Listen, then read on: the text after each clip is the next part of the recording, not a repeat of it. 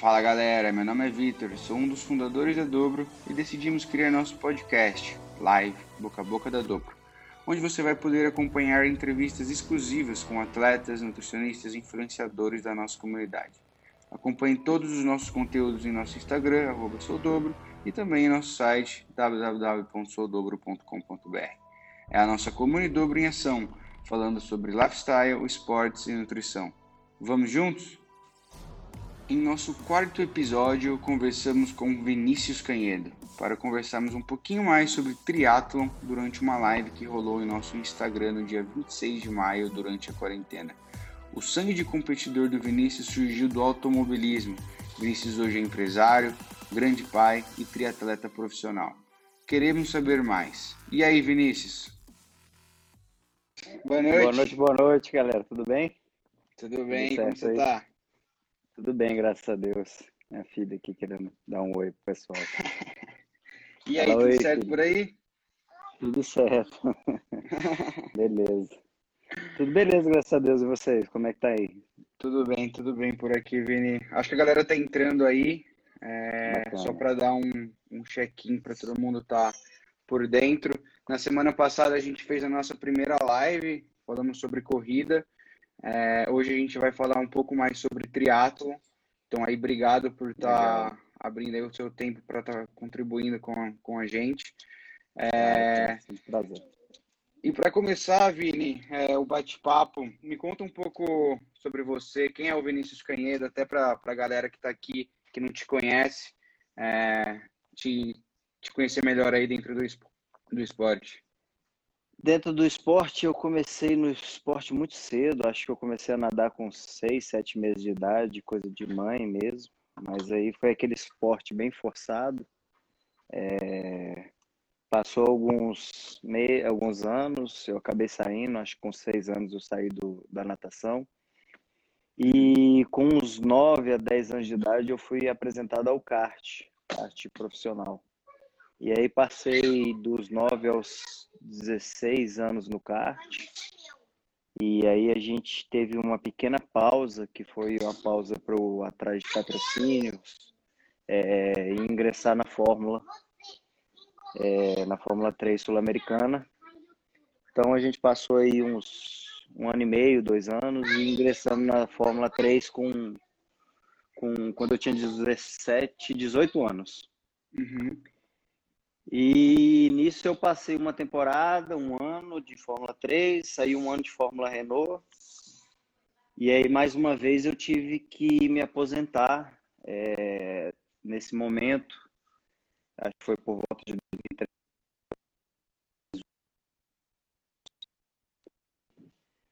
É, meu pai estava passando por um problema, um problema financeiro, precisava de gente de confiança para trabalhar. E eu tive que decidir entre minha carreira, é, que seria ir para a Europa, né? Conseguir o rumo. É, na natação, lá. Não, na Ou forma. No... Já. Na forma. No automobilismo. Isso, no automobilismo. Então eu tive que decidir entre eu continuar minha, minha jornada e partir para a Europa e largar minha família toda, ou eu parar com tudo mesmo e ingressar no, no trabalho junto com minha família Uhum. Então foi uma decisão bem difícil naquela época, 2003, 2002, se não me engano. E, e eu optei por ajudar minha família, optei por abandonar o esporte. Só que ao mesmo tempo veio aquela aquela famosa depressão, tristeza, né? Que você se dedicou tantos anos ali ao algo e assim, eu, eu sempre fui muito intenso no esporte, então quando eu entrei na Fórmula, eu fui para a cidade. Na verdade, eu mudei para São Paulo, porque a equipe ficava lá. Então eu ficava morando perto da oficina, eu ia todo dia de manhã para a oficina, ficava até o final do dia.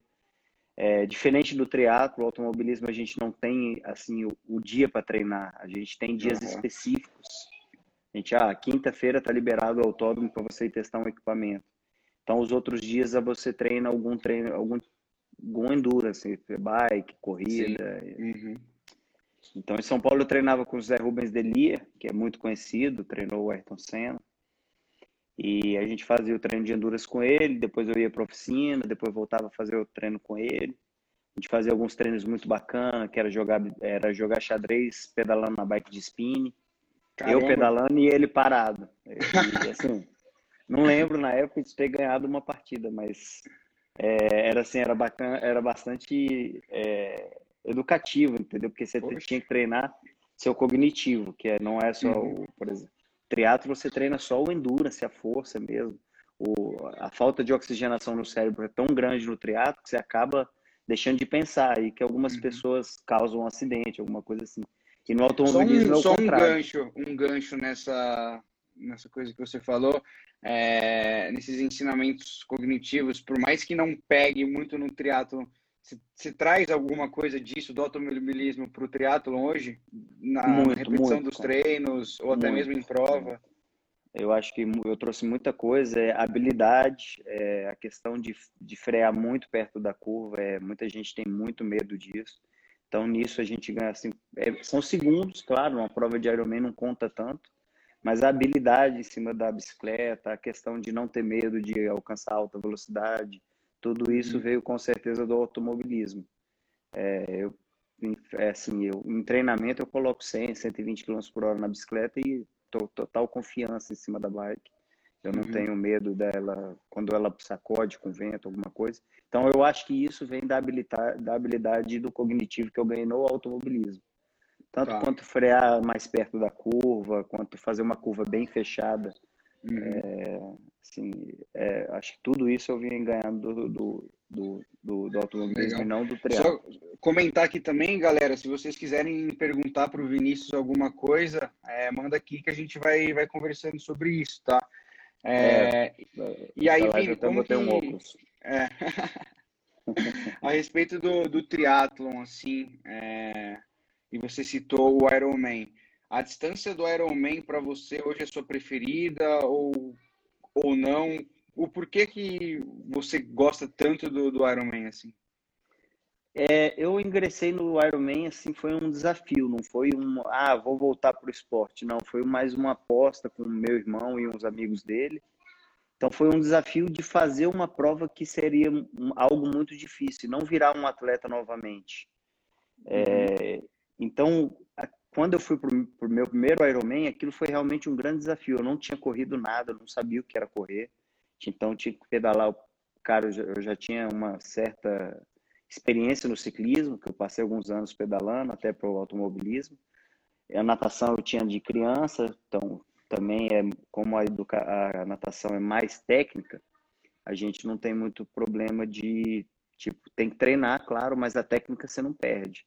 É a mesma coisa para quem não ganhou quando é pequeno, é difícil ganhar. Então eu não sabia o que era correr, só a corrida para mim ia ser uma, uma, uma, baita experiência. Eu fui pro uhum. Ironman sem treino nenhum é, de corrida, treinei muita bike, treinei muita natação. E aquela prova foi realmente um desafio assim espiritual, não foi, uma, não foi um esporte. Eu passei 42 quilômetros caminhando 300 metros, correndo 800 metros, caminhava 300, uhum. 400, corria 600. Então foi uma, foi uma loucura aquele Ironman. É, foi em Cozumel, em 2012. E aquilo acendeu algo assim dentro de mim que eu nem no automobilismo eu tinha. E você foi eu, na, na, prova como amador? Ou como, como amador, foi como, como amador. amador. Eu fui quarto da categoria 25 a 29 é, nessa prova. Tinham duas vagas, eu só não peguei a vaga para Kona nessa prova por pouco. E só que o que me chamou mais atenção é que o Ironman não é só um esporte, entendeu? Tem muito mais coisa envolvida. É um estilo de vida. É, você tem que mudar totalmente os hábitos, seus hábitos, sua, sua alimentação, sua maneira de viver. O automobilismo não era assim. O automobilismo tinha, tinha balada, até era até obrigado aí pelos uhum. patrocinadores, uhum. tinha uma vida social. E o triatlo assim, ele não é, ele não é isso, mas isso não quer dizer que te tirou alguma coisa, ele te deu algo a mais. Ele te deu uma comunidade totalmente diferente, ele te deu uma, um, um, um ambiente muito mais agradável, um ambiente de dia, alegre, com pessoas muito bacanas. Todo mundo que eu conheci no triatlo, é, amadores, profissionais, todas as pessoas são bacanas. E é o estilo de vida que ele te traz, o estilo de vida saudável, o estilo de vida esportivo, É, você tem três modalidades, você lesiona em uma, você tem duas ainda para manter. Não é um esporte que, pô, eu, tô, eu faço corrida, machuquei, tem que ficar parado, não é assim. Então, isso tudo foi despertando algo dentro de mim. E, claro, a chama do, do atleta lá de trás, que passou a vida inteira competindo, bateu de novo e aí vamos atrás de competição. Então, no meu primeiro ano de, de triatlo, eu fiz quatro Ironmans e seis meio Ironmans. Na verdade, foram em nove meses. Isso tudo que eu queria pegar a vaga para Conan no primeiro ano. Então, comecei em 2012, em 2013 eu peguei a vaga. Em oito meses eu fiz quatro Ironmans para pegar essa vaga. Foram 20 lesões nesse, nesses oito meses e muito aprendizado. Mas a energia era tão legal que isso foi motivando, me motivando a querer evoluir, querer passar. E então acho que isso que me incentiva a ficar na distância Ironman. Todos os treinadores que eu passei na, na vida, eu já passei por uns 10 treinadores brasileiros, é, todos me ensinaram alguma coisa, passei por treinadores internacionais também, e todos falaram, Vinícius, você é um cara muito veloz, sua distância é o 70.3. Só que eu não vejo um desafio no 70.3. Então aquilo, tipo, é legal fazer. Para mim é a distância mais bacana para fazer, principalmente para quem tem uma vida uma vida normal, trabalho, como eu, que tem família, filhos. Então, o 70.3 não atrapalha a sua vida, o Ironman já é um pouquinho mais pesado, mas o Ironman me desafia, ele, ele traz, aqui, ele traz essa, esse desafio do, do meu espírito, tipo uhum. tipo de quando eu, excedo, quando eu excedo o treino, eu perco a paciência, então eu tenho que me colocar no meu lugar através da meditação. E isso e tudo. Esse... É... Pode falar. Não, tô tranquilo, pode ir. Esse desafio que você diz é, na prática, o que, que é assim? O que, que qual que é o volume de treino assim que o Vinícius tem que dedicar é, na semana ou no dia e querendo ou não tirar um pouco do trabalho e da, e da família? Então, volume de treino, eu vou te falar, muito, há alguns meses atrás eu era muito focado em volume de treino. Eu queria ser sempre, eu, eu lia todos os livros dos grandes campeões, Craig Alexander, é, Dave Scott, todo mundo, e via o, o, as horas de treinos que eles faziam e sempre queria bater aquelas horas. O cara treinava 40, eu queria treinar 45 horas. E há um ano atrás, um ano não, vai fazer um ano agora em junho, eu comecei a treinar com o Brad Sutton, um treinador suíço. Ele tem quase 40 títulos mundiais. Treina a Daniela Riff, que tem acho que seis ou sete títulos mundiais entre meio Ironman e Ironman. E ele me tirou essa questão de números da minha cabeça. Não só de uhum. números de treino, mas como números de, de velocidade, de distância. Então ele fala, ó, oh, Vinícius, aqui você vai fazer três horas é, com, com alguns estímulos forte, fraco, fácil. No início, para mim, isso foi muito difícil, porque eu sempre eu sempre é, botava os números na minha cabeça. Ah, o forte é tanto, o fraco é tanto e o fácil é tanto. E aí, quando eu comecei a treinar com ele, tipo, eu tentava permanecer numa vantagem que eu achava forte. E ele falava: Eu não quero que você faça essa, essa potência. Eu quero que você desligue o potencímetro. Eu falei, mas como é que eu vou saber que eu, que eu tô forte? Ele, você vai na sensação. Porque um dia você vai você vai estar tá fraco e o seu forte desse dia vai ser o fraco do dia que você está bem. Uhum. E o dia que você está bem, que você fizer uma força, se você fizer essa força no dia que você está um pouco mais fraco, você pode acabar se lesionando, se machucando. E a mesma coisa acontece com horas de treino. Eu já treinei 47 horas de treino numa semana e já treinei 20 horas de treino numa semana com o Brett. Então, é, hoje, meu, minha, a, a, minha classificação de horas de treino fica muito dependente do meu treino do dia. Então, uhum. o que eu, eu treino hoje, se ele colocou lá 6 horas de treino, eu consegui completar 6 horas de treino bem, é, sem ficar cansado, sem sentir dor, amanhã ele coloca mais ou menos a mesma linha de treinamento. Se eu uhum. sentir alguma dor, alguma coisa, eu, ligo, eu mando uma mensagem para ele e ele já diminui, ó, vamos diminuir aqui, ou até um day off, coisa que eu não era acostumado a fazer. Para eu, pra eu uhum. tirar um dia off, tinha que, tinha que cair o mundo. E é, eu, eu falava assim, não, eu não sou day off. E aí hoje em dia ele fala day off, cara. E aí eu tiro na hora desligar a pulsação. Entendi. E aí, recentemente, Vinícius, você fez inclusive até, por conta da quarentena, um, um Ironman indoor, né? Como que foi, foi, Essa, essa experiência? Assim, você já tinha feito alguma coisa parecida, um Ironman dentro de casa? É, o que, que você sentiu aí de diferença para do indoor para o outdoor? Assim? Então, é, é começou com. Não, ah, foi até antes da quarentena. Eu fraturei a perna ano passado com um excesso de treino. Eu fui fazer três Ironman seguidos. E no terceiro Ironman, o treinamento estava indo muito bem, muito bem. Só que acho que o nível de dor que a gente estava sentindo já estava muito alto para o corpo. E eu acabei tendo uma fratura por estresse no fêmur. Só que eu permaneci treinando por mais seis semanas com essa fratura, até chegar no, na prova do Ironman. É, eu não larguei esse Ironman, era na Suíça, em Zurich, e eu não larguei por sentir muita dor no dia. É, aí voltei para o Brasil, tal, a gente fez a, a, ressonância magnética, descobriu a fratura. Como eu passei um bom, treino, um bom tempo treinando com ela, é, a recuperação dela foi um pouco longa. Então, quando eu voltei, foi mais ou menos setembro, outubro, o Brett Sutton me pediu para treinar dentro de casa, porque o, a vibração do asfalto, ela pega um pouquinho nas fraturas por estresse. Então ele fala, ó, vamos treinar em casa que não tem vibração, vamos passar você, três meses. Você acostumou com a esteira, então? Exatamente, não, era mais bike, na esteira ainda tinha impacto, a gente não podia. É. Então a gente ficou na bike. Só que para mim isso era quase impossível, porque eu não era acostumado a treinar em casa. Eu tenho uma academia em casa, mas Brasília é uma cidade maravilhosa para treinar outdoor. Então sempre fui de, de treinar fora, de treinar na rua. E com esse treinamento de setembro a dezembro, eu me acostumei a treinar em casa e vi que é bacana e tem uma, ele tem um ganho a mais do que na rua em alguns que treinos que é específicos. Esse, que, o que ganho que você percebeu assim? Você não tem vento? É, não, o vento até que não, o vento até que ajuda às vezes. O problema, a uhum. questão do, do treinamento indoor é que você consegue permanecer numa certa potência ou num certo, numa certa força por mais tempo sem algum contratempo externo, como um carro, um sinal, uma pessoa atravessando a rua, um buraco, qualquer coisa desse tipo. No treinamento indoor, você consegue ficar num, numa, num certo nível de força por um tempo indeterminado, que for, que for programado pelo treinador.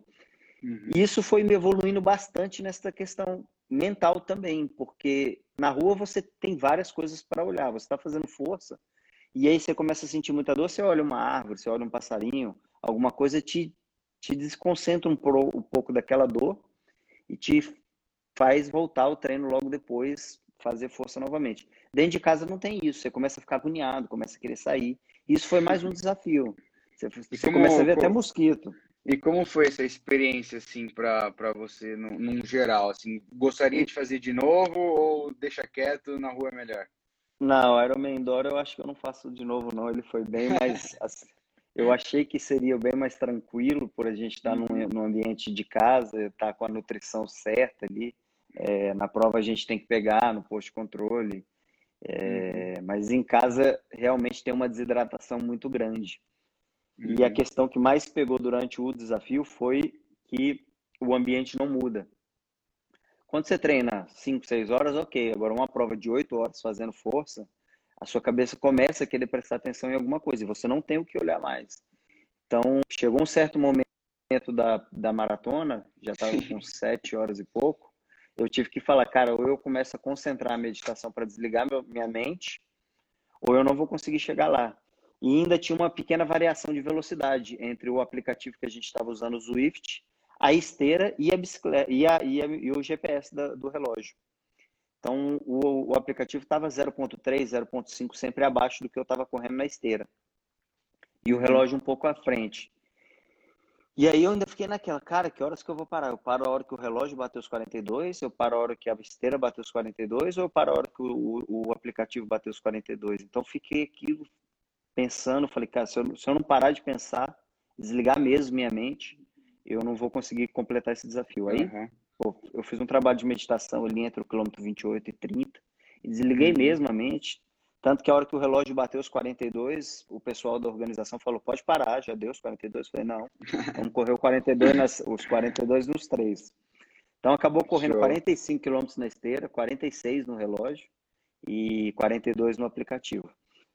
Uhum. Então, acho assim, o, o, desafio foi bacana porque a gente, a gente, não, a gente fez por um bem, né? A gente fez para ajudar as pessoas, não claro. foi um desafio pessoal meu. Você, Com se certeza. Se você falar, ah, você, você faz um Ironman, eu faço hoje em casa. Desço amanhã cedo, acordo e faço. Hum, não é um desafio muito difícil de fazer se você respeitar todas as suas os seus limiares. Mas por estar tá ajudando as pessoas, eu acabei indo um pouco mais rápido do que eu pretendia ir.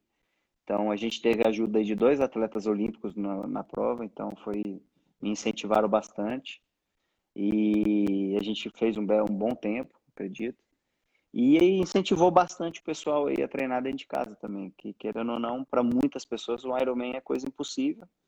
Quando a gente faz em casa, a gente quebra uma barreira na, mental em, na cabeça de muita gente. Pô, se ele faz em casa, não é possível que esse negócio é tão difícil, né? Com então certeza. acaba motivando as pessoas. Demais. E aí, Vini, só para para terminar aqui, é, o tempo é curto, mas é exatamente essa proposta da live para a gente falar com outras pessoas também. Deixa um recadinho aí para a galera é, para finalizar. E fora isso, muito obrigado. Eu que agradeço. É isso aí, pessoal. Eu, é, o recado que eu sempre deixo é que não deixem de treinar nesse momento. Eu sei que é um momento de dificuldade para todo mundo. É, a humanidade inteira, não é só o Brasil, está passando por um momento de dificuldade, mas eu acho que o treino mantém a gente com a mente mais aberta, mantém a gente com a mente mais tranquila e tentar ter o máximo de segurança possível. A gente não pode parar o planeta, é, isso é impossível a gente parar o planeta, mas a gente tem como se prevenida do, de, de um contágio. Não que você não vá se contagiar, que isso é, a gente não tem como falar também. Mas você pode se cuidar, então vamos se cuidar, vamos acreditar aí na ciência e vamos treinar, não vamos desistir dos nossos sonhos. Daqui a pouco tudo vai melhorar e aí a gente está de volta Tomara. firme e forte. Valeu, um Vini. Boa noite viu? Beijo para as meninas Boa aí, noite. todo mundo. Obrigado. Um uma boa live com o Matheus aí, com a Mari. São duas pessoas incríveis aí. Valeu. Valeu. Boa noite. Um abraço. Tchau, tchau.